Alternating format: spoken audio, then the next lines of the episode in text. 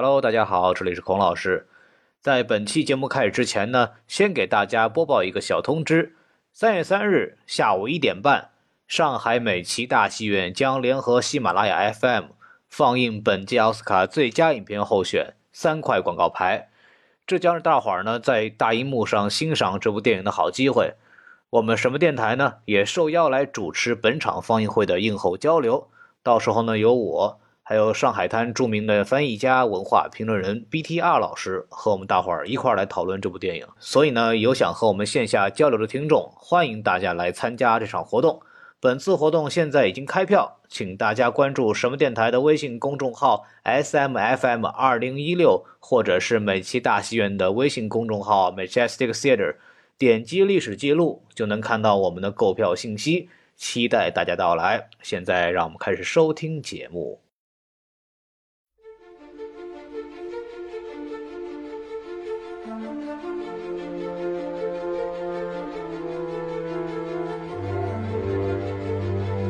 Spotlight 非常核心的聚集在这个一线工作者的这个身上，但是你当你把这个主线剧情压在梅姨，聚焦在这么一个人身上的时候，你又不去真实的体现，在资本的这个压力下他做出的选择，还是有点失去了他本来可以讨论的深度的那个意思。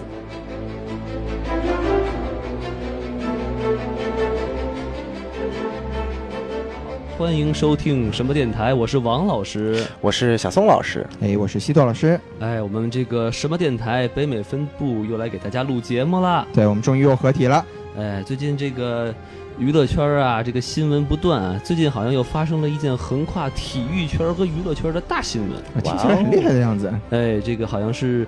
这个乒乓球王张继科和我们这大甜甜在一起了。哎呦，哦，这有点奇怪啊！哎，你看看，想不到这个大甜甜可以打这个金刚这样的巨型野兽啊，还可以制服张继科这样的球场野兽。所以说，这个打球和打乒乓球，不是打野兽和打乒乓球，看起来是有点共通点，是吧？你瞧瞧啊，反正这说到了大新闻，咱们这个今天要讲的电影也跟大新闻有关系。真的吗？哦，原来我们不是要聊这个甜甜啊！哎，这个甜甜和乒乓球的故事，我们等到。环太平洋二，我那期节目咱再聊，哎，也可以。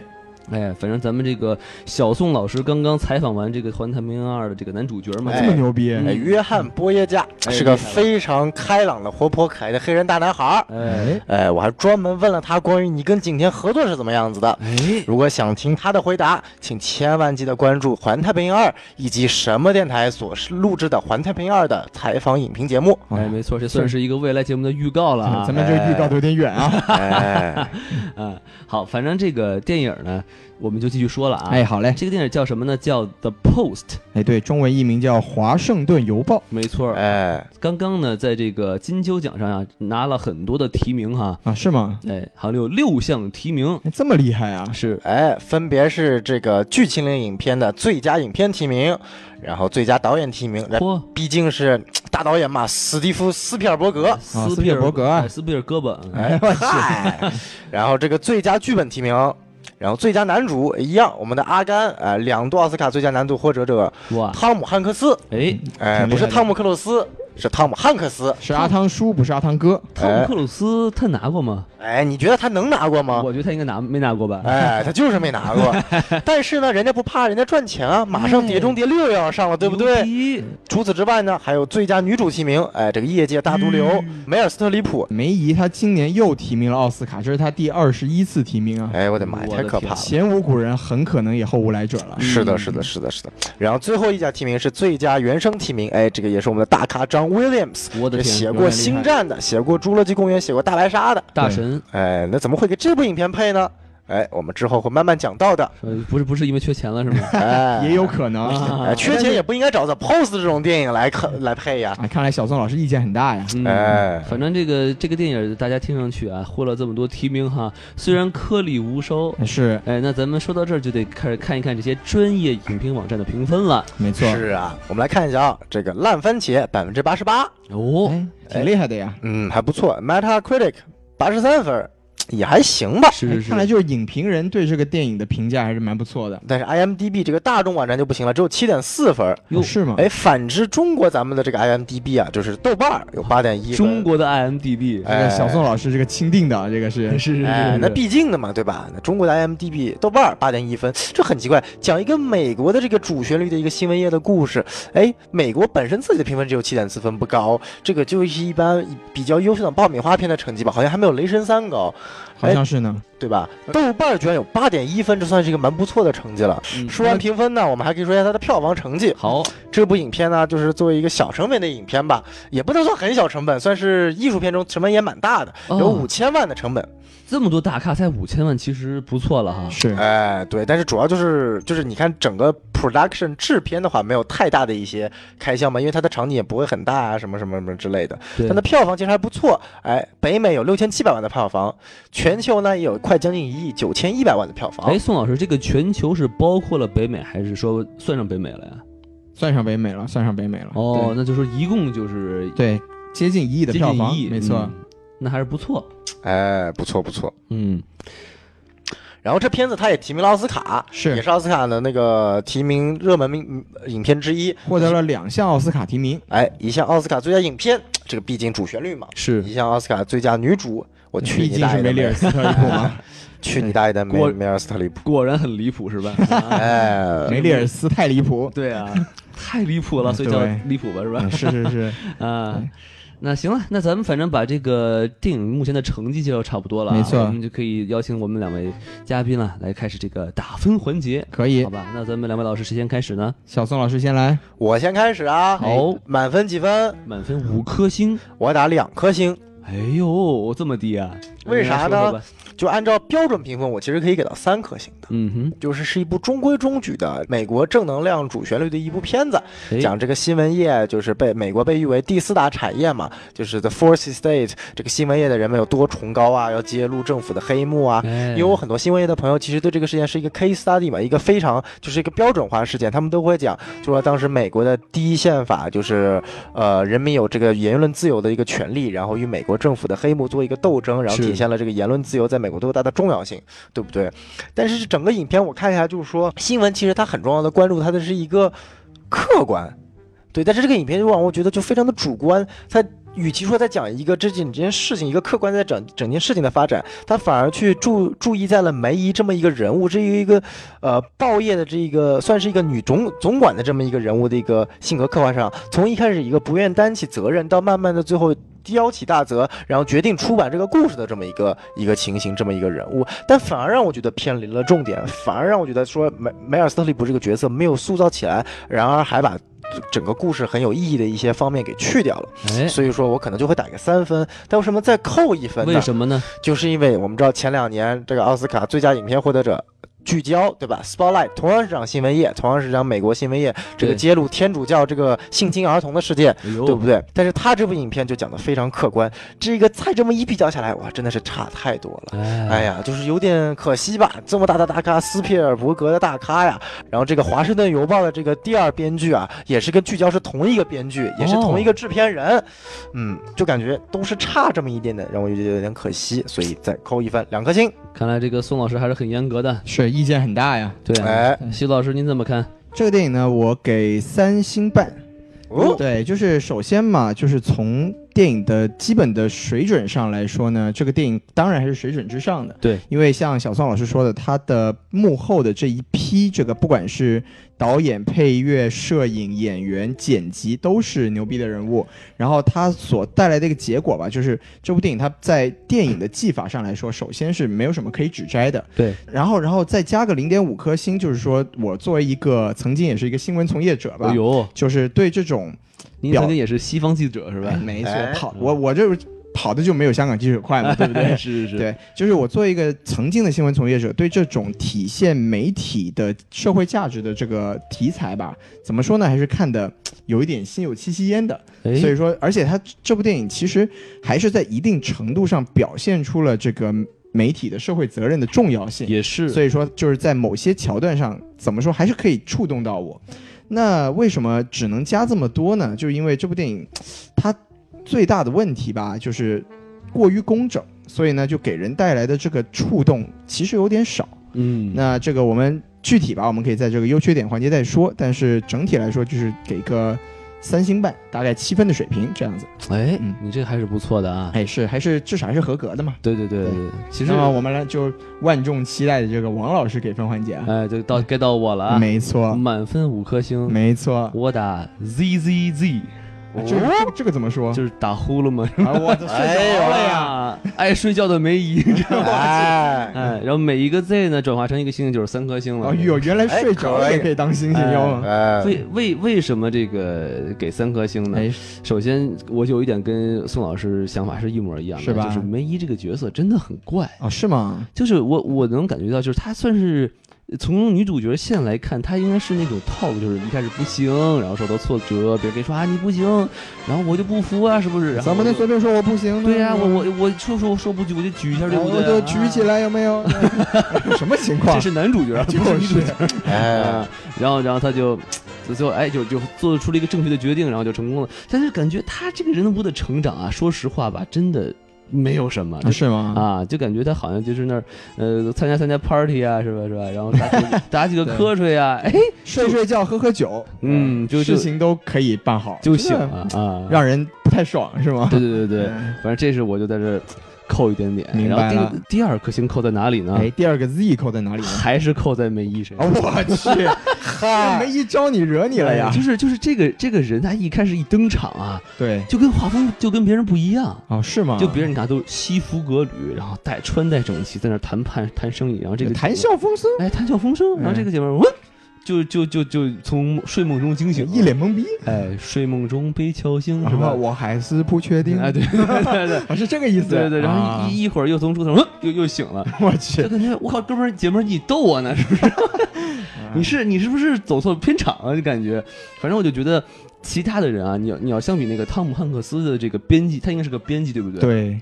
哇，真的是主编入木三分，是不是？就是他这气场真的是可以的啊，所以我就觉得一比就越来越不喜欢这个角色。明白明白，所以我就是两颗心全扣在梅姨身上。哎呀，这个梅姨看来这个名分很大呀。哎，但是这一点上，我跟两位老师还真的意见不是特别的一致。这个我们之后可以这个稍微讨论一下。当我们去聊这个优缺点的时候啊，哎，我们这个这个开始，咱们可以走一走。哎，那咱们既然都已经打完分了哈，对，那我们不如呢，就先从缺点开始。说好不好？可以，可以的。既然既然两位老师评分都不高嘛，嗯，对对对。那这个缺点我刚才就已经很直接的说出了一些了，就梅里尔斯和离谱。哎，没错啊。那这个西多老师还能觉得这个电影有什么不太满意的地方吗？嗯，其实这个电影我刚才也说了，就是对我来说它最大的一个缺点吧，就是它其实真的是过于工整了。嗯，就是怎么说呢？因为这个斯皮尔伯格啊，他在这个指导上面，他确实有很多。厉害的地方是，但是他在这部电影整体来说就是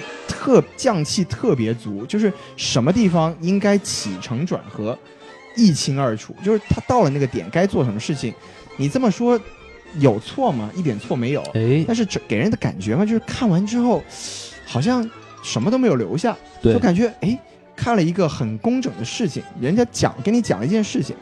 这好像不太符合我对一部奥斯卡最佳影片的预期。我觉得它应该可以做到更好，这个是我觉得这部电影最大就给我的感觉最大的一个缺陷吧。就感觉这个电影的完全都是靠它这个历史事件来当噱头。没错，就是它没有说用一些比如说很出色的电影技法，或者说很戏剧的一些张力，把这个电影整体能再爆发出来，再让人有更深的印象。比如说像这个《水形物语》，对吧？哎，对。他这个女主角，假咱就随便举个例子啊，她女主女主角的脖子上有三个疤，一直没说怎么回事，没错。直到她和这个孔老呃和这个鱼人啊，哎哎哎哎，和这个 鱼孔老师什么时候学会了潜水？没有，我一想到这个没有脑袋没有，哎呦我，哎呀，真是，我就会想到他是不是哎？这个没有没有，对不起啊，孔老师，你看他这个一入水，马上这个。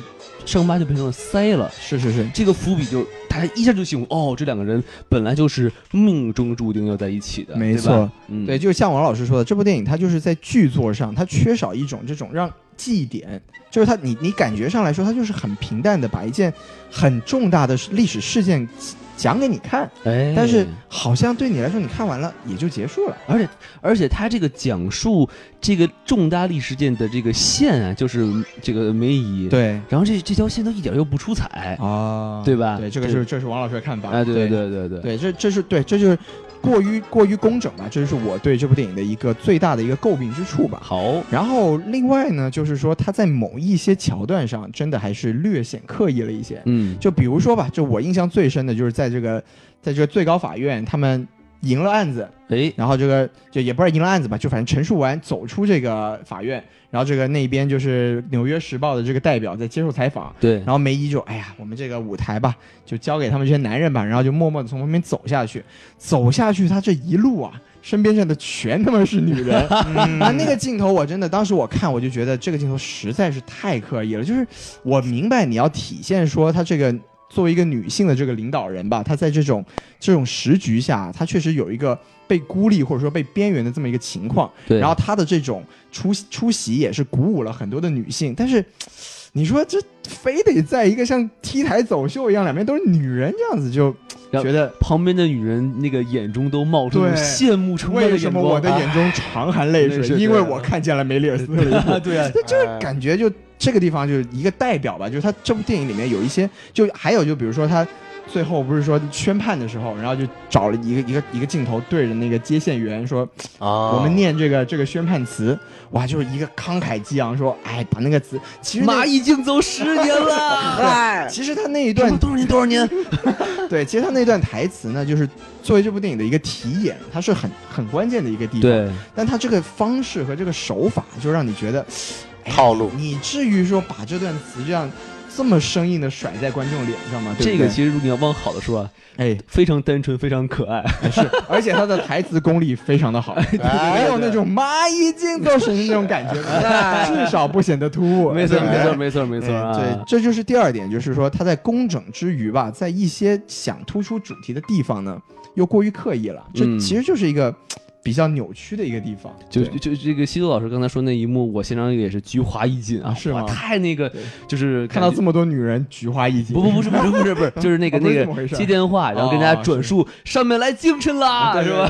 嗨，对，就有一种有一种，就我们经常吐槽这个中国的主旋律，它这这就是一个。特别中式的主旋律的拍法，就是美国主旋律拍的方拍摄方法也并并不比我们强到哪儿去，是吧？看来我们这个中国文化已经入侵到这个好莱坞了，了不起了不起！没错没错没错。然后还有一个问题吧，就哟，您这问题够多的，这问题比我还多呢。就是，宋老师都忍不住了，你知道吗？对，我这毕竟是认真嘛，对不对？对对对。还有个问题嘛，就是在它的主题上，就是。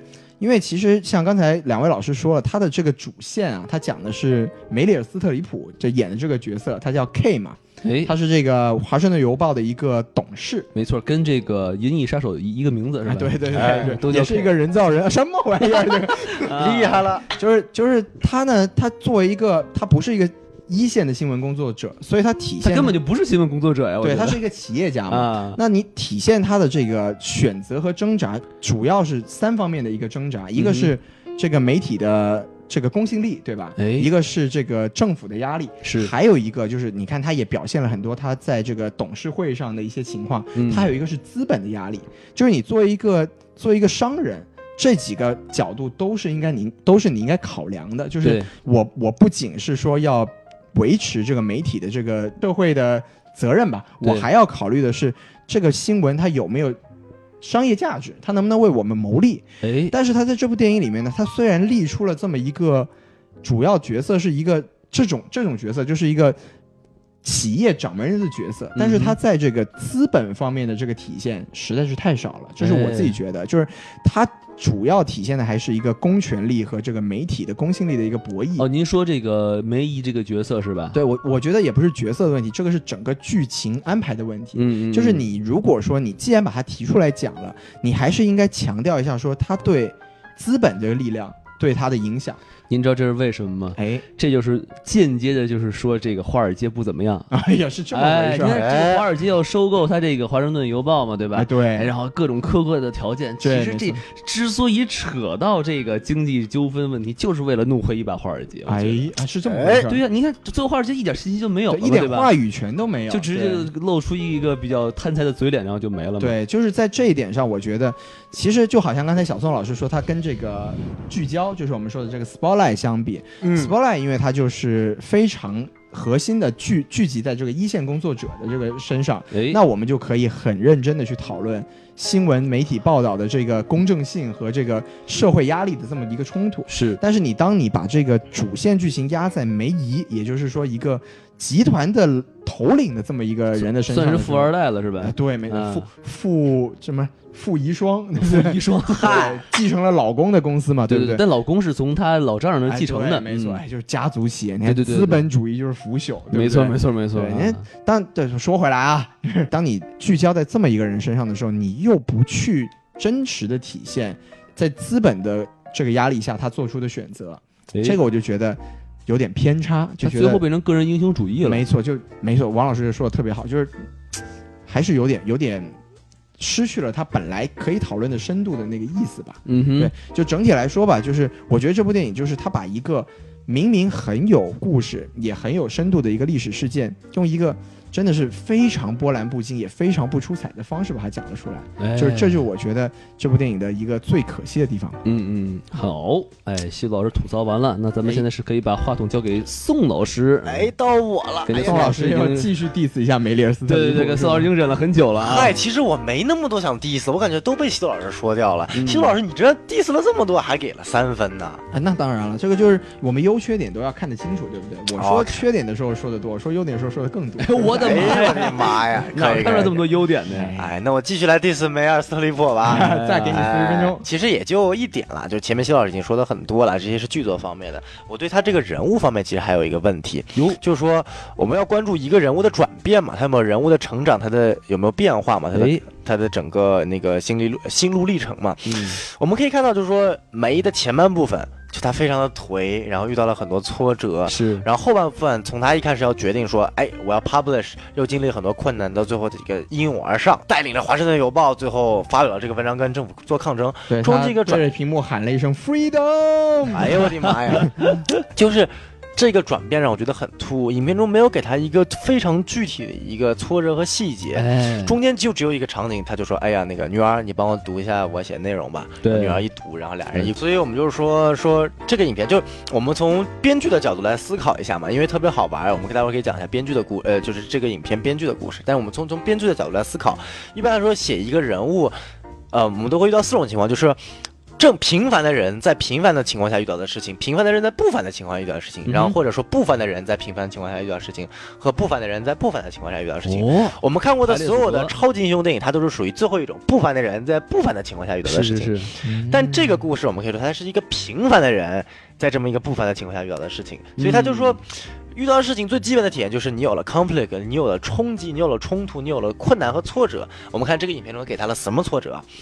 就是首先，他是一个最基本，它有一个根本的挫折，就在于他已经丧丧失了他一开始的一个信心的一个基础了。他是一个失去了父亲，失去了丈夫，一个人带领他这个财团受到了种种压力。是，然后他要面临华尔街这边所谓的一个，就是其实就是所谓的一个，他想说变喷 public 嘛，就是上市嘛，哎，对不对？一个简单东西，等于说一个家族企业变成一个上市企业，他作为一个家族成员来说，肯定是不愿意的，肯定不乐意，嗯，对对，这是他的第一个冲突，来自于一个。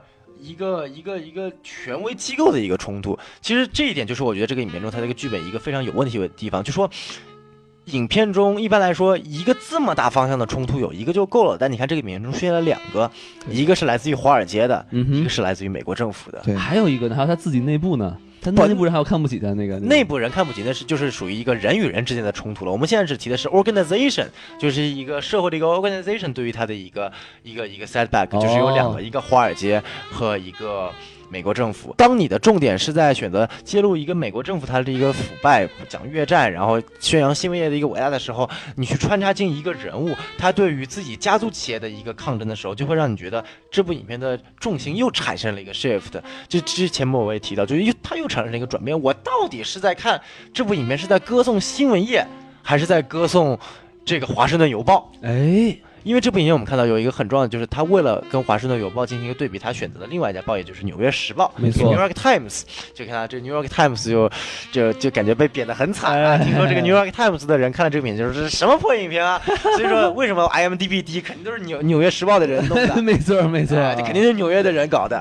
为什么呢？就影片中有这么一句话，就是他们从那个呃，就是那个线人那边拿到了好多好多资料嘛，要开始整理资料。有人就说：“我靠，这个华盛顿，这个纽约时报花了几周的时间都没有搞。”好，你们就六个小时也想搞好？哎，然后华人说来搞，然后他们就真搞好了。你们还说那个《纽约时时报》太 super official 了，太肤浅了。哎，对呀，就哎，就这种我觉得就变成一个广告片了。没错没错，对，这华竞争对手。哎，华盛顿邮报是不是最近这个又感觉这个业绩不佳，需要一个影片来冲击一下呀？就让我感觉，嗯，他从一个讲新闻的客观，变成了讲了一个非常主观的东西，这是让我觉得挺大的一个失望的。哎。而且最关键，为什么我觉得它跟聚焦差的很大？就是说前面西多老也说的，聚焦是关注在一些众人的他一些众生新闻上。我很喜欢众呃那个聚焦的最后一个镜头，就是尽管他们最后这个事物曝光起来了嘛，他们这个这个报业，他们叫什么来着？Boston，呃，忘了，Bullets 好像是什么。反正是就是波士顿他们的那个那个报纸，就是他们也是变得有名了。但是最后一个镜头是，所有人就那个那个小队那个 spotlight 聚焦小队的所有人继续都在忙碌在所有的新闻业当中。他们拿起电话，然后记笔记，打给每一个线人，寻找每个 source 每个呃线索，然后最后慢慢的这个这个镜头，然后就 fade out。就让我觉得非常非常，就让我感到这种影片中对于这种情感宣泄的一种克制，以及对客观现实的一种尊重。但是这部影片就，呃，与之相反的这个，哇，对于这个接线员的这么一个从远及近到他这个 close up 大特写的这个脸，表达这个美国正能量主旋律的一个价值，就，这真的是斯皮尔伯格拍的电影吗？就感觉，哎，这真的是斯皮尔伯格拍的电影。哎，我就说这么多吧，就先。来，王老师，你来。我想，我想就是顺着这个宋老师的说哈，继续 diss。哎，没错，就是他刚才宋老师说这个很有意思，就是说他这个电影它有两条线，对吧？没错，就是一个呢是新闻业受到了巨大的危机，对；另外一个呢是这个梅姨啊，他这叫什么 K 是吧？对，他们这个家族企业也受到了很大的这个威胁，是吧？受到了财团的这个压迫。对，虽然结局呢就是都是皆大欢喜，是，但是很明显的，他没有很好的把两条线结合在一起。它是分离的，对，它是分离的，对。然后呢，就再继续从我刚才说那个角度去说梅姨啊，哎，他这个为什么我要吐槽这个地方？就是说他一开始这个角色啊，他可能就是，呃，为了想让这个梅姨这个 K 啊从一个很低的角呃起点开始，对，没错，所以他就把他塑造的很懦弱，很懦弱。对，他怎么塑造呢？卖萌，我靠，这么大岁数大妈那是卖萌，我是真受不了。突然，哎，哎呀，睡着了，哎嘿。嗯，然后突然，哎呀，我又从我又在桌子上睡着了，哎嘿，就感觉哇，你不要卖萌了，好恶心啊！这个这个王老师这个对卖萌的这个理解也是，哎呦，王老师喜欢看梅姨卖萌，天哪，王老师的品味啊！人家明明体现是梅姨很辛苦，在什么地方都不小心睡着，怎么就变成卖萌了呢？感觉真的是在恶意卖萌，我的天，我的天！哎呀，怎么又睡着了？哎嘿，这个好不好意思呢？以后不忍直视梅姨了，就就就感觉阿姨真真的歇会儿歇会儿。歇会儿哎呦，跳广场舞去吧？别卖萌，嗯，很难受啊！我我不我不是这个。对对，阿姨们卖萌有什么意见？王老师就是对这个对这个老老年的这个中老年妇女有恶意，大家小心点。没有没有没有没有没有没有，阿姨卖萌也是有萌点的，我只是不喜欢梅姨卖萌啊，哎，是针对她一个人。对对对对，还是平常喜欢看跳舞跳广场的老大妈卖萌的，是不是啊？王老师本身就很萌啊，是不是？多么健康的运动啊，是不是？哇，我们这节目还要考虑到中老年的听众吗？哎。哎，好，我反正，然后，然后说完这个呢，我我其实我要吐槽都已经吐槽差不多了。是，那我们是不是其实可以说一说这个电影的优点？因为毕竟是瑕不掩瑜嘛，对吧？还是有优点的。那真的是瑕不掩瑜吗？对于两位老师，请说。就我来先说吧，我来先说吧啊，就是我觉得它里面啊。呃，我最喜欢的一个是它有很多很有趣的小彩蛋，是，比如说他一开始他拍这个呃盗密的那个人离开公司的时候，他身后有一个公司的名字就是写 R A N D Rand，兰德公司，哎，兰德公司，这个公司是。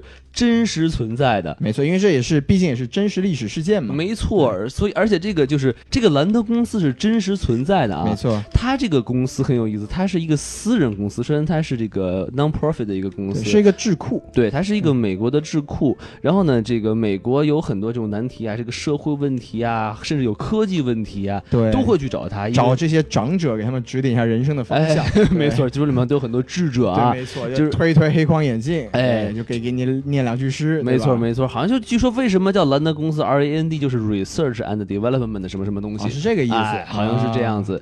然后令更令人恐怖的就是说，你仔细想。这个私人公司的雇员可以跟着美军一起去前线，没错。私人公司研究员做出的分析报告是国家机密，对，结果就被这个私人公司掌握在手里面，对，就不知道他们这个怎么去想的啊。是这种事情就只能发生在这个万恶的资本主义国家，哎，就很很清楚、清晰的体现出了资本主义的这个局限性、劣根性，哎，对，哎，好，然后，然后再再说一个，哎，一个小小彩蛋，可能大家都。发现了啊，就是故事的最后水门事件。哎，对对对，我我一看那个保安拿着那个电筒，我当时我就笑的不行，还是挺有意思的这个设定。对对对，所以它这个一些穿插的那种历呃历史的小彩蛋啊，就会让我想起这个《阿甘正传》也是这种套路。对对对，很久没看到这样的电影，我觉得很有意思。这个说起来，这个水门事件主要的报道的这个集团还真的就是《华盛顿邮报》。哎，所以就说这也算是一个最后的对这个电影片名的一个呼应吧。没错。我还想到一个大彩蛋，我当时结束之后就跟王老师说说，我还记得这个《阿甘正传》的男主不也是汤姆汉克斯演的吗？没错，我记得他不就是在那幢楼的对面看到了他们在查水门事件吗？然后这部电影里面《华盛顿邮报》的主编也是汤姆汉克斯演的吗？哇，这两个人要是突然见面了怎么办呢？当时那个《阿甘正传》的剧情不就是他看到对面有有动静要打电话说，对啊，对面有些什么事情，说不定让这个水门事件暴露了。哎，就阿甘，哎，这阿甘演啊，汤姆汉克斯演的阿甘给这个汤姆汉克斯演的笨打了一个电话，说我给你报了一个事情。嗨，串起来了，串起来。啊！刚才跑步的时候一看，哎，这哥们长跟长得跟我真像啊！来加个手机号吧，是吧？好，那我这个说的优点就先说到这些吧。行，嗯，那么让小宋老师先勉为其难的来两个优点。好嘞，说一下优点啊，我能不能直接 pass 掉啊？可以。哎，不行不行，我还是得说优点。说说说，就这部要公正嘛，作为一个电影工作，没错，对对对，但那就那就真他妈说不出来优点了。嗨，这么惨的电影？没有没有没有，这这部影片呢，总的来说，毕竟还是把这个新闻业它的这一种艰难的情况，它还是就是它的优点就是它确实是一个主旋律正能量的影片。你作为一个，其实我也是曾经也是有个想要做新闻工作者的心，虽然说从来没有做过，想当记者，哎，想当一个西方记者，比谁都快，想当一个名记。哎，这个就毕毕竟我有很多这个这个前女友啊，他们都是学新闻的，我也不知道为什么，就是我对新闻行业的这个人就特别的，就是。受吸引嘛，对，然后我总结一下，就是宋老师和很多名妓在一起过，是。嗨，所以所以对对这个异性恋就是你产生了绝望，哎，你想想，转向了这个同性恋的生意，是啊是啊是啊，西东下一个就是你了，西东老师，危险了，哎，嗯，所以说就我听过这个事件，也是听过我很多朋友一起说过，然后这次确实能在大屏幕上看到，也是有个比较完整的理解，就这个影片它的科普性还是很强的，对不对？啊？就至少它能够，就说我们知道很多事件，它就拍出来，它。本身就是一个优点，对不对？对，所以说我觉得这是一个影片的，它是。其中一个优点吧，我感觉这确实就是没有优点找优点说了。对对对，不能这么说，不能，这是这是确实说的没有错，就是你知道在某些大背景下，有些电影拍出来它就是一个优点。哎，对对对对对，而且它这个新闻业，我顺着宋老师来说一下，确实是有很多还原的东西，比如说像他们那个呃互相去刺探情报，对吧？对，哎，专门就是什么那个装成抢一个这个这个 Amazon 的那个邮邮邮邮件，装作一个送快递的，对对，查水表，我的妈呀！强行查水表，没错，对吧？然后还有就是节目这个电影的最后，他照了一些这个报业是如何印刷的，没错，哎对吧？怎么把那个模具给弄出来？这还是挺有意思的。是是是，嗯，他整个那个拍摄的那个感觉还是非常的不错。对对对，我本来想说，就说我看完这部电影，对对 新闻业和印刷有个更更更更深的了解了，是吗？就不像聚焦里面，聚焦里面就这些，就是我们看到它这个印刷呀，然后打字啊、排版，到时候成批成批的把这个报纸印出来，这些细节都体现的没有这部影片这么多。反而这部影片它有很大的程度上在体现出来这些传统的印刷业报纸它是怎么生产出来这些报纸的，这一点倒是让我觉得蛮蛮蛮蛮蛮不错的，也是蛮独特的。明白了，嗯。好，宋老师，那您这优点说差不多了啊，差不多了。我要再想到我再说。好嘞，那咱们这个把话筒交给西多老师。行，那我又再认真的来这个装一波逼啊。哎，没错，那我当了啊。对我当然还是先顺着小宋老师刚才的那个主题讲下来，就是因为这部电影它确实。他之所以能提名这个奥斯卡最佳影片嘛，他当然还是这个政治正确性是非常的强。政治正确它本身嘛，我们虽然经常在吐槽它，但它并不是一件坏事儿，对吧？尤其是在这这个电影，它体现出来是这个新闻的独立性。嗯，这个东西，这个我们作为来自这个这个有这个。这个党性的这个国家呀，对这个事情呢还是非常的敏感的。就是我们再说回来啊，就是他讲他这部电影他讲的，首先他这个历史背景的这个事件本身，它是非常的重大，而且是非常燃的。哎，就是他，因为我们都知道，就美国刚才这个小宋老师也提到，他有这个宪法第一修正案嘛，是不是有这个言论自由和出版自由。嗯哼，然后呢，这个电影它体现的整个这个案件啊，就是也是在美国新闻史上非常重要的一个案件，就是。我们那个业界就叫它是叫《纽约时报诉合众国案》，哦，也就是说它是一个它是一个企业和一个国家打的一个官司。这个当然这种事情在这个有党性的这个国家，那当然也是不可能出现的。是因为有党性的国家，我们都这个心悦诚服，对不对？我说这些自由是被坦克保护起来了，是吧？这个意思，对，就不需要用这个官司这么低级的形式，对对对对对，我们这个。哎，高到哪里去？对对对对，我我都差点憋不下去，我的天！哎呦，调整一下心情啊，调整一下心情。对，就是这个这个这个，继续说啊，就是这个《纽约时报》诉合众国案。哎，它这个社会的意义是什么呢？就是说，它立下了美国媒体的一个基调，就是说，公权力啊，它是不能以这个。危害国家安全为由来阻止这个报纸的或者说任何媒体的这么一个报道，哎，对，其实这个主题放到当下这个美国是非常有现实意义的，是吗？对，因为这个大家都知道，这个特朗普这个人啊，他喜欢打嘴炮嘛，就是什么 CNN fake news，哎，推特治国，拿衣服，对不对？这个强，对，所以就是说他。这个还有一个小意识啊，就是说，其实这部电影，因为斯皮尔伯格他在今年马上有部电影要上映，叫做这个《头号玩家》（Ready Player One）。哎，那这个意识就是说，其实《华盛顿邮报》的开拍是在这个《头号玩家》之后。哦，但是对，但是这个斯皮尔伯格他为了就是。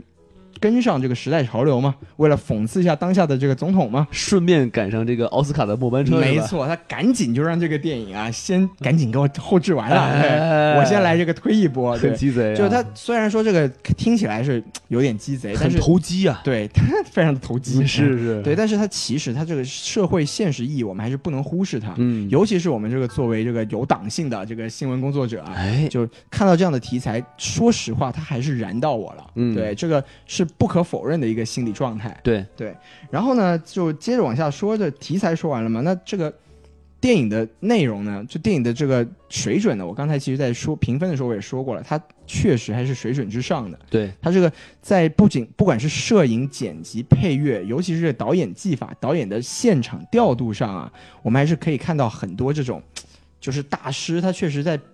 信手拈来的一个感觉。那您举个例子呗？对，比如说有有一场戏，我印象挺清楚的，就是说说，就是在这个他他们在最后要不要这个发表的时候，不是在。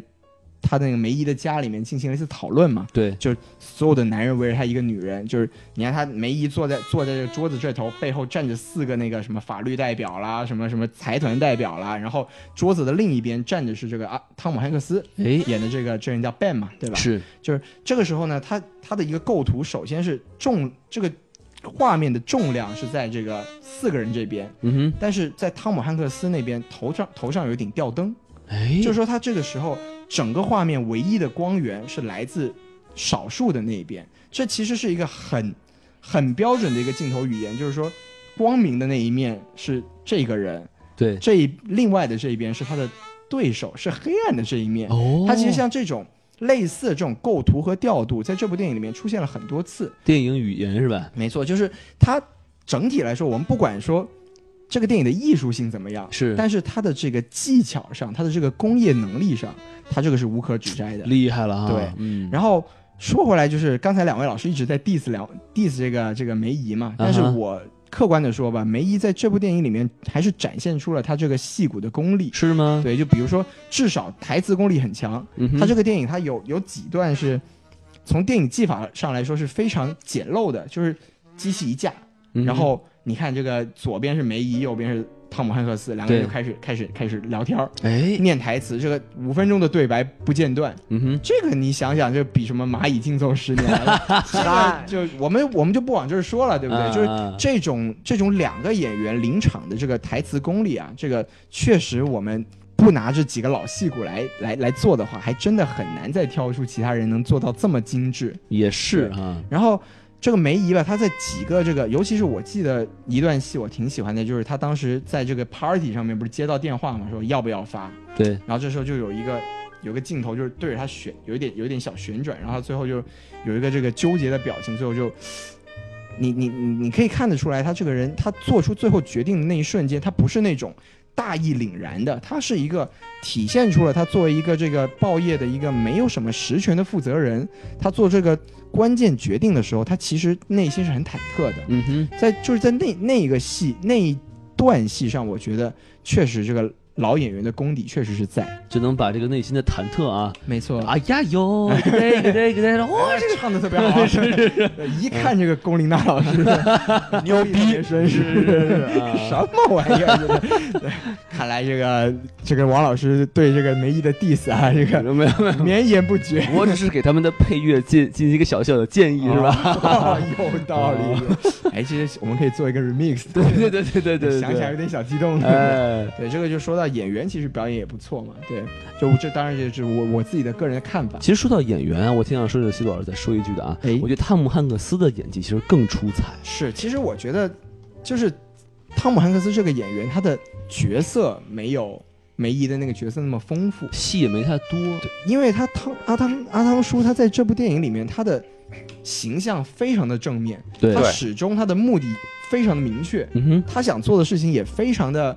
一致就是我不管说这个前方的敌人是谁，不管是美国政府也好，是这个是这个工作时间太紧解决不了也好，还是哪怕说梅姨作为我的对立面，我都要去说服他。哎，听起来有点奇怪，哎我的妈，我都要去说服他，口味好重啊。对，就是他他因为他这个人的人设其实是比梅姨那个人设要更平面一些，所以就是说他虽然演的非常的精准，但是他这个人物的弧光。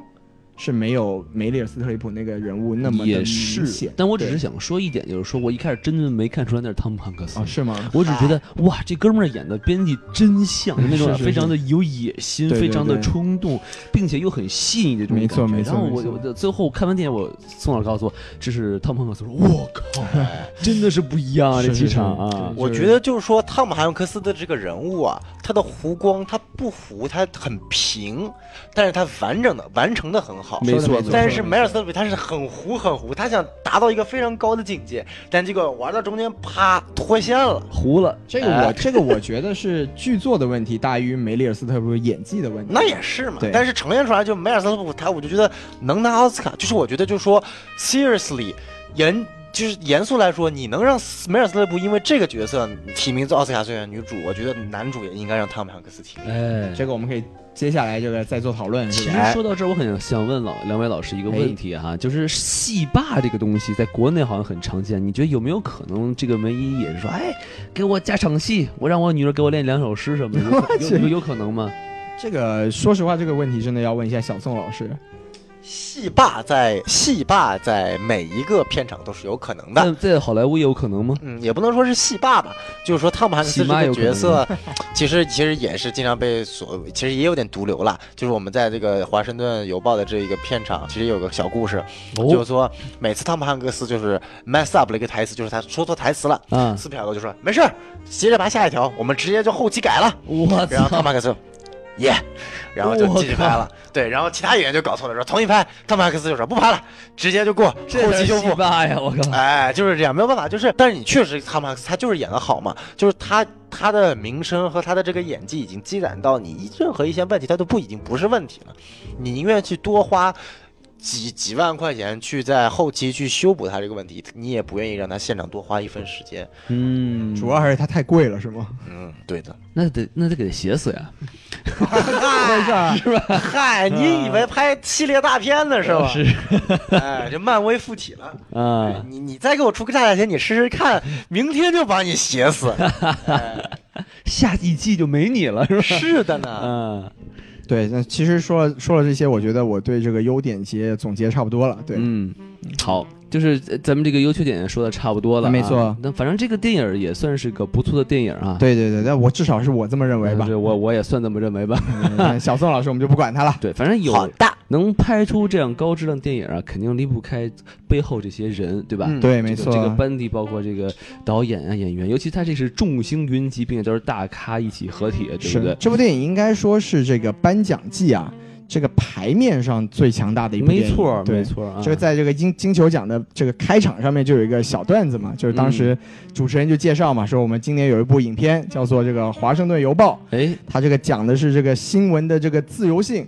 导演是斯皮尔伯格，然后嗯主演是汤姆汉克斯和梅丽尔斯特里普。这时候旁边就有个小妹子搬了四个奖杯走上台，然后那主持人就说没没没没没没到呢没到呢，后面再说后面再说。对，这其实从侧面上也可以看得出来，就是这部电影至少从这个阵容上来说，它绝对是一个重磅阵容。是的哎那最值得一提就是这个导演对对对，斯皮尔伯格啊，斯皮尔伯格其实大家也特别熟，对吧？哎我印象最深就是他这个这个《侏罗纪公园》啊，是是是我。看完这个我都不敢晚上上厕所，哎哎，是你们家你们家跟那个侏罗纪公园 有什么关系？我就总觉得他能从那个什么从下水道里面跑出来一只迅猛龙，我 对对嗨，这王老师，你这个看鬼片不怕，你这看恐恐龙片咋就怕了？其实王老，其实王老师在炫富，说我们家那个马桶的坑啊，大的能装下一只恐龙，哎你知道吗？呦啊，这是什么样的一种炫富方式？王老师，你们家厕所是化粪池吗？我的妈呀！有有点危险我，们有钱人不弄厕所，直接就化粪池，你知道吗哎？呦我的妈呀！也不怕摔下去是吗？太厉害了我！们说回斯皮尔伯格吧，就是哎对，斯皮尔伯格，我们其实真的很熟了嘛，就是人家是拿了哟，您跟斯皮尔伯格还很熟呢。对谈笑风生有没有？哎，西西多老师和他他用一个化粪池，你知道吗？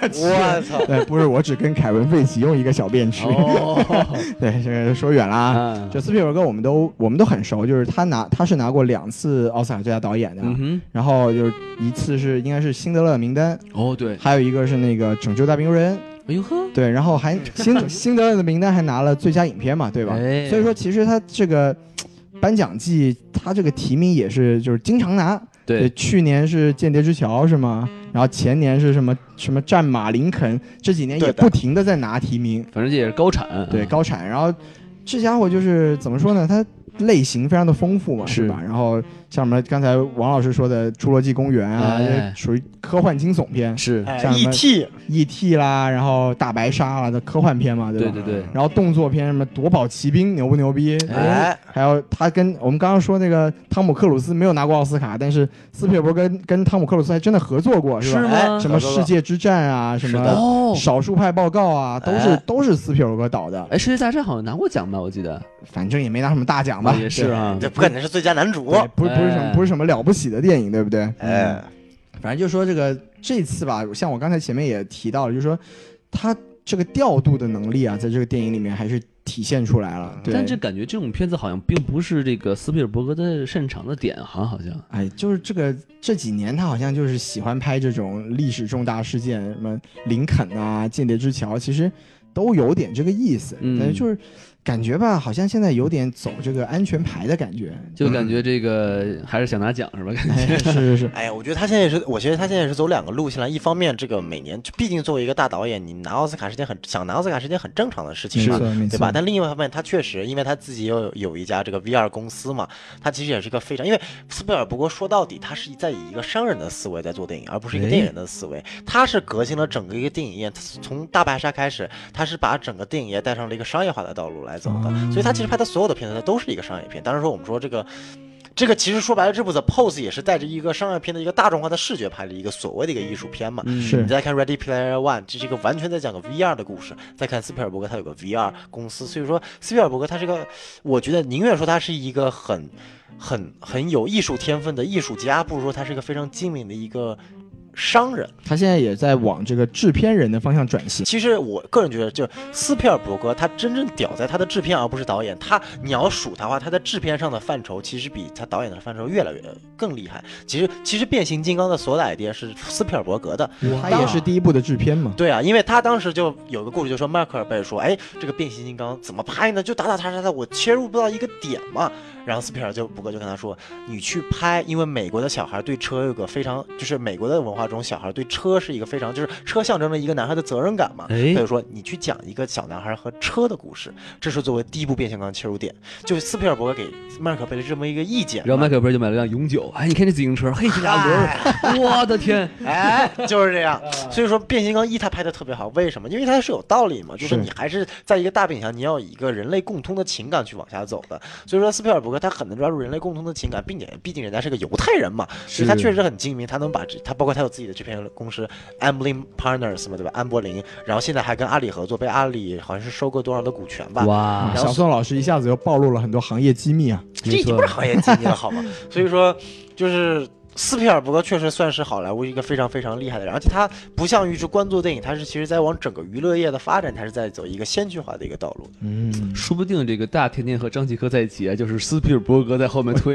我扯得这么远呢？王老师这很厉害哦，管得有点管得有点远，是不是？对。对，所以这个像小宋 说了这么多，就是还是一句话嘛，就是斯皮尔伯格牛逼嘛，对不对？对对对。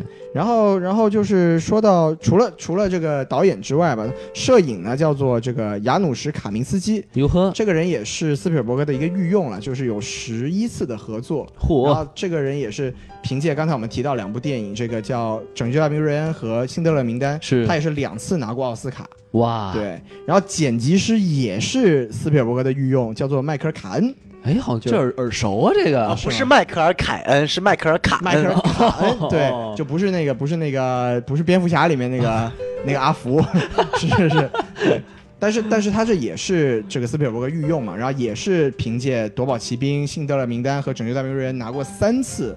奥斯卡最佳剪辑奖，这个剪辑师是干嘛的呀？剪辑师这个小宋老师来解解释一下。剪辑师啊，顾名思义就是把片段剪起来的呀，把一个一个拍摄的片段剪在一起。这不是应该导演的活吗？导演其实也是一个剪辑师来，但是导演他不会具体怎么剪辑，就是导演其实每个内容他都要会，比如说这个镜头我想要什么样的效果，就比如说这个灯我要拍这个灯，我想要蓝色、绿色，我不知道怎么具体把它做蓝色、绿色，但我会告诉这个摄影指导说我要蓝色的效果，摄影指导把它呈现这个效果。所以说，那剪辑呢？剪辑就说，不是说你是剪辑师，我是斯皮尔伯格，我就跟你说，我要这段和这段剪起来，我要中间是一个渐变，我要是一个变黑，我要这两个人的对话，然后这个人的声音先出来，我不知道怎么做，你他妈就给我做就行了。感觉这好像不是一个人的活儿啊！电影行业它从来就是都不是一个人的活，它是一个 department，它是一个部门，就不是剪辑，它也是一个部门。剪辑师主剪辑师是一个，但他会让他的下手，比如说剪辑副剪辑师，然后剪辑指导学员，他会先把素材整理出来，把废片、把废素材扔掉，然后编号、编码、transcode 剪辑，然后转。转转转码这些都做好了之后，剪辑师才开始做。哦，对，就所有的内容都是有一步一步规章制度的。然后这个时候导演才进去，因为美国其实有个规定，就是美国的 DGA 导演工会有规定，在给影片拍完之后，你要在十周之内就马上出一个 rough cut，就是第一个粗剪了。你不出的话，就是违反了 DGA 的规定了。嗯哼嗯哼。所以说，就你拍完之后，导演得马上进入剪辑范畴，然后没日没夜的跟剪辑待在一起，说你给我怎么剪。然后一般就会出现这种说，剪辑说我操这个剪完难难看傻逼，导演傻逼。然后导演说我操剪辑你怎么想？导演剪辑傻逼。然后两个人就互骂起来了。我靠！对，经常会出现这种。小宋老师又暴露了很多行业的内部信息呢。是是是是是。哎，这算行业信息吗？但感觉好像剪辑师这个艺术性好像不是很大呀，感觉。其实不能这么说，就是你怎么去说定义这个艺术呢？就是导电影是一个讲故事的一个一个一个艺术嘛。我们说电影创作有三种过程在讲艺术，呃，在讲故事。第一种是我们所谓的编剧。哦，就是他在写，就是第一个编剧本出来的，他就是一个故事嘛。第二个是摄影指导。你在拍的时候，你是在传递这个故事嘛？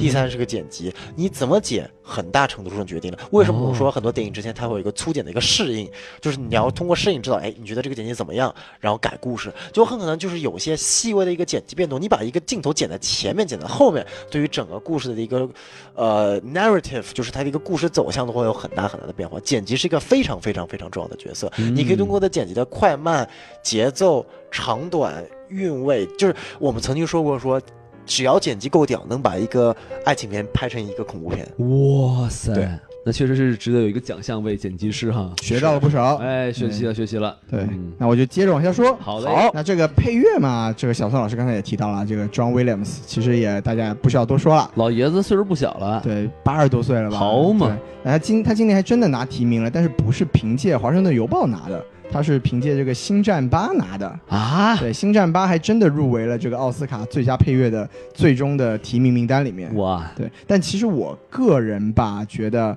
星战八》的配乐是不如《华盛顿邮报》的配乐的。嗯当然这也是我自己的观点。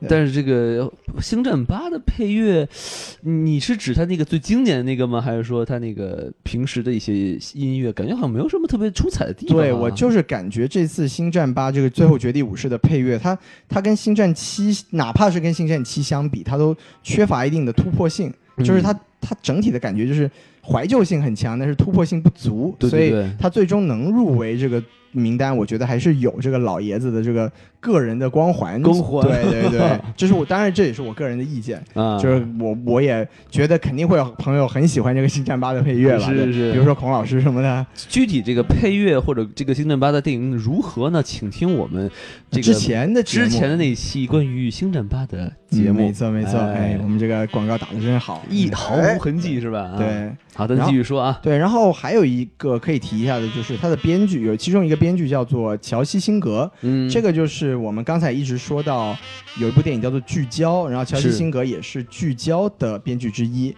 然后《聚焦》是拿了奥斯卡最佳原创剧本奖的，OK，但是这一次《华盛顿邮报》的剧本是没有入围任何剧本奖项的。它这个会不会很难呢？就是因为它是根据真实历史件事件改编的。聚焦也是呀。哦，是啊，其实是这个样子的，就是说这个故事特别好玩，就是。这部影片呢有两个编剧，你刚刚提到的那个，其实他并不是主编剧，是。主编剧呢是一个刚刚从 AFI 毕业的一个非常年轻的一个学生，他以前从来没有写过任何长篇。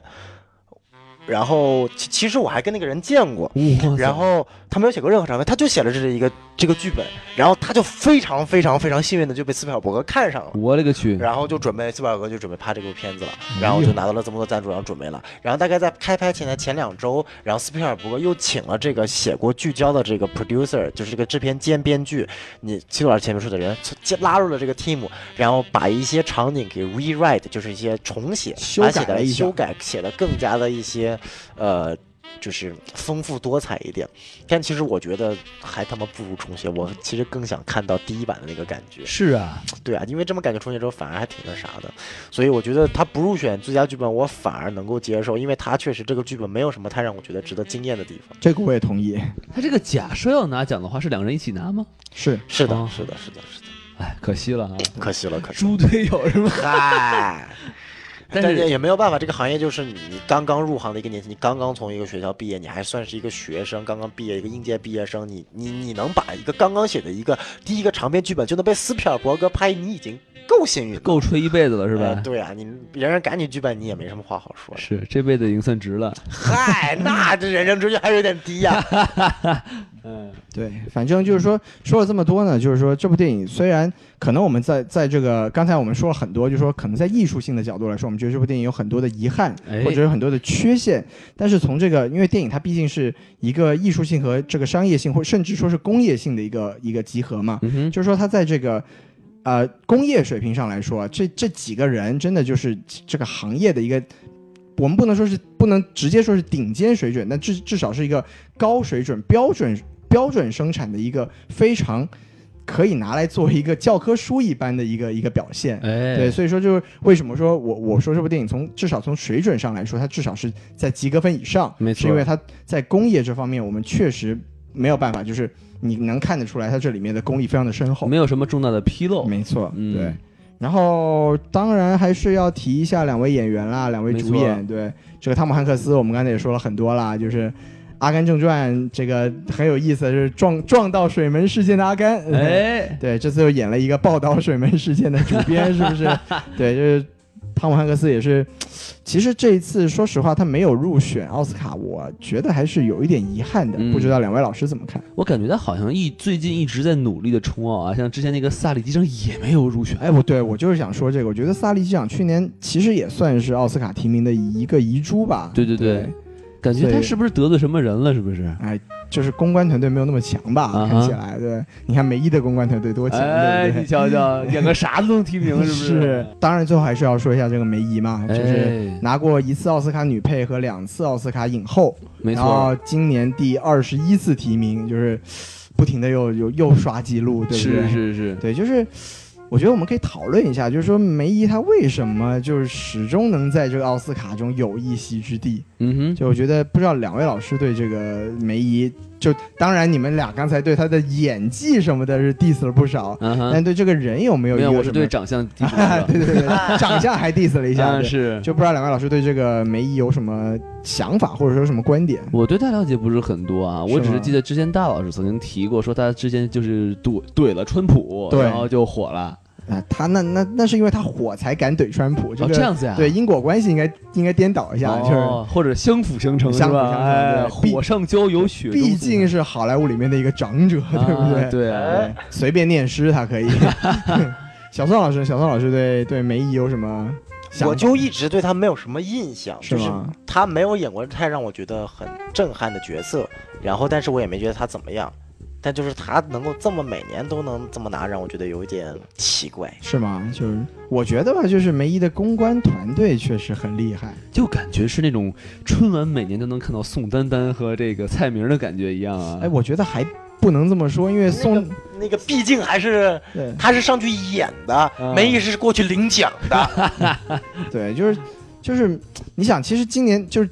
应该说去年吧，最吊诡的一件事情就是韦恩斯坦倒台之后，跟他关系最好的梅姨，就是一点没事儿。主要是，哎，你想我们我们想一想，我们之前听一下我们的灾难艺术家啊，哎，对，想想那个腐兰兰拿了金球奖之后，出了出了几个人，就是现在这个就指认他嘛，说什么有性性骚扰的事情，骚扰啊！你看现在这腐兰兰一下子。就是就不见影了，什么奖都没有提名了，提提了一个最佳改编剧本，但是跟这个演员就没关系了，也没有关系，实际上是有资本去拿去最佳男主的，对吧？这个我们也可以关注我们这个奥斯卡特别节目吧，我们可以再讨论。是，但是就是说，你看梅里尔斯特里普，他在韦恩斯坦就基本上已经是墙倒众人推的情况下，他其实真的是一个亲密战友啊，你说。他出来讲说韦恩斯坦事情我不知情，哎，我觉得整个好莱坞都没有人相信，嗯，但是就是搬不动他，对，对我这个我不知道是吧？对，我觉得知者无罪，我觉得这个就真的只能说他的这个公关团队确实是厉害，哎，而且这个江湖地位无法动摇，只能这么理解吧？这一看就是老江湖了是吧？对，嗯，然后说这说到这提名这个事儿，我我个人觉得就是。现在的情况就是，他跟这个他个人跟这个学院吧，都乐于让他这个记录继续保持下去，感觉是当成一个吉祥物了，已经是。对，就是反正他只要演的不差，就不要出大的纰漏，就一演就拿拿提名，一演就拿提名。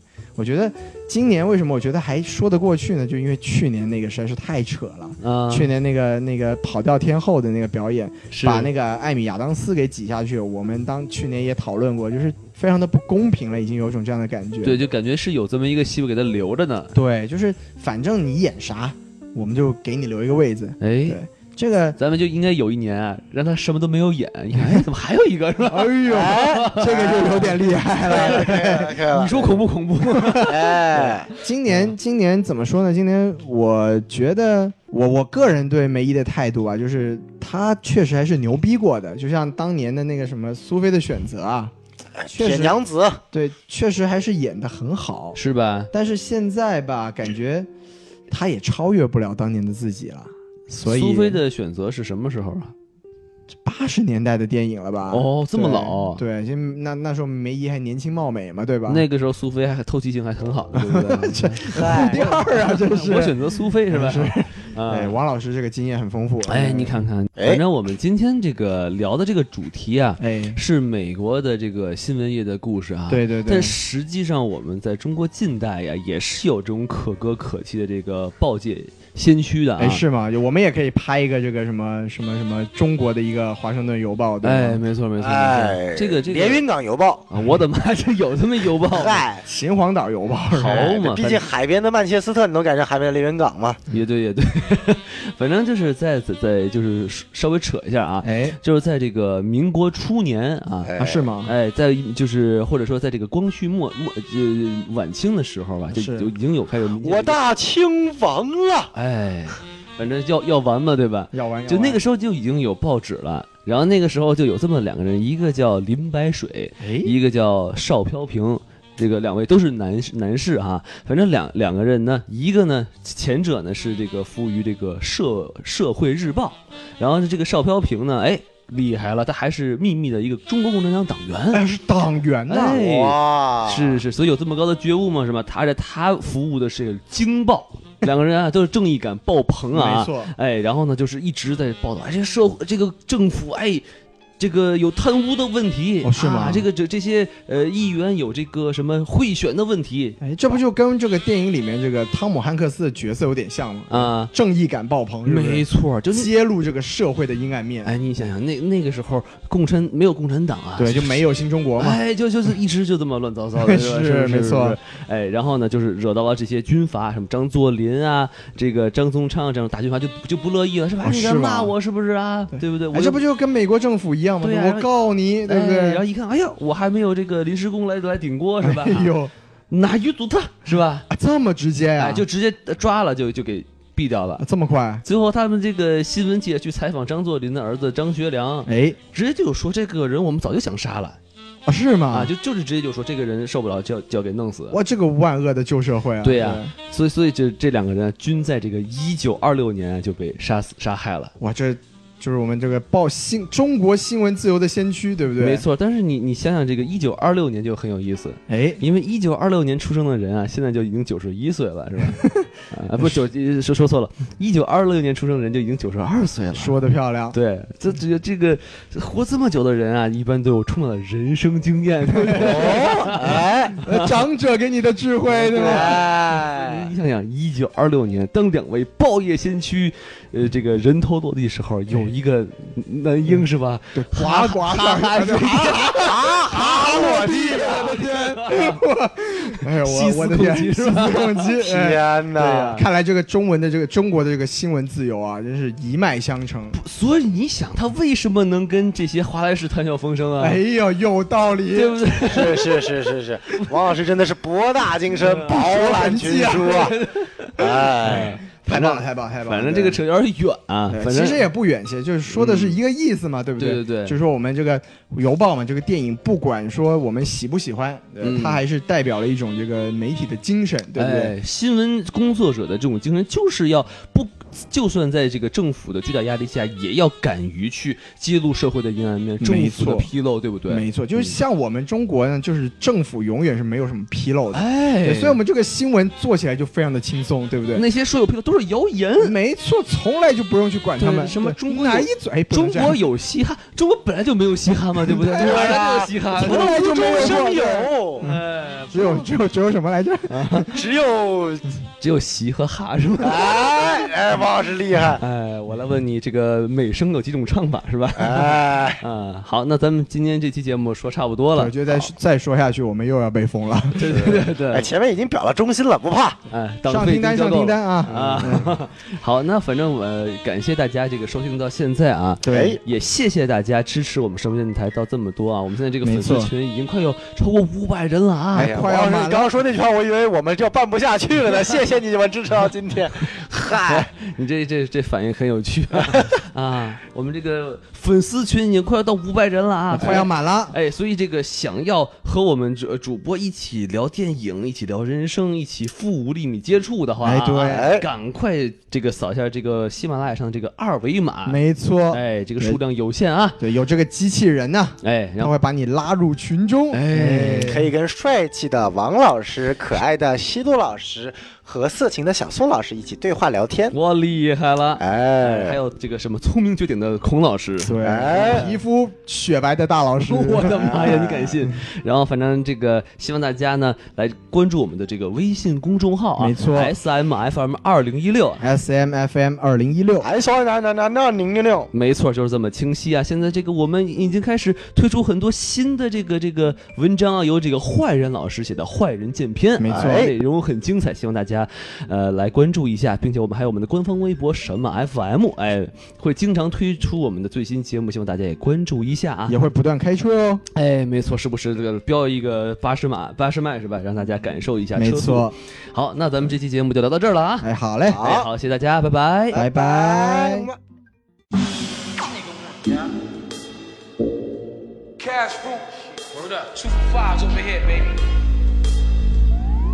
All right.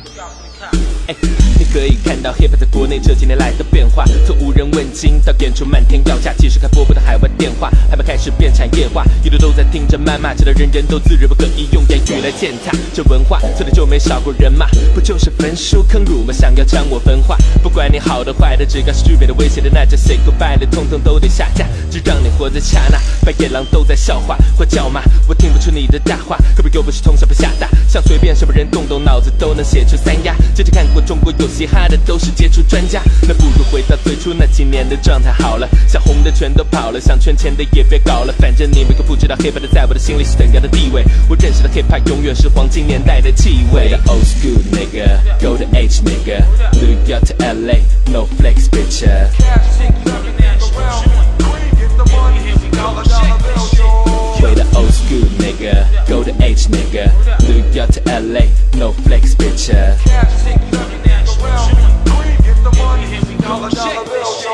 当你眼睁睁看着他一步步生根发芽长大，Keep real 之前谁学会讲谎话？你觉得 Hip Hop 是什么？Hip Hop 带着爱，Hip Hop 符合社会和谐稳定的形态。你 Keep real 还是 Make a deal？充斥着广告歌的市场早就没了救，可蛋糕就那么多，怪不得多少人还排着队呢。心想下一个可就是我了，想赚个盆满钵满的商人满嘴跑着火车。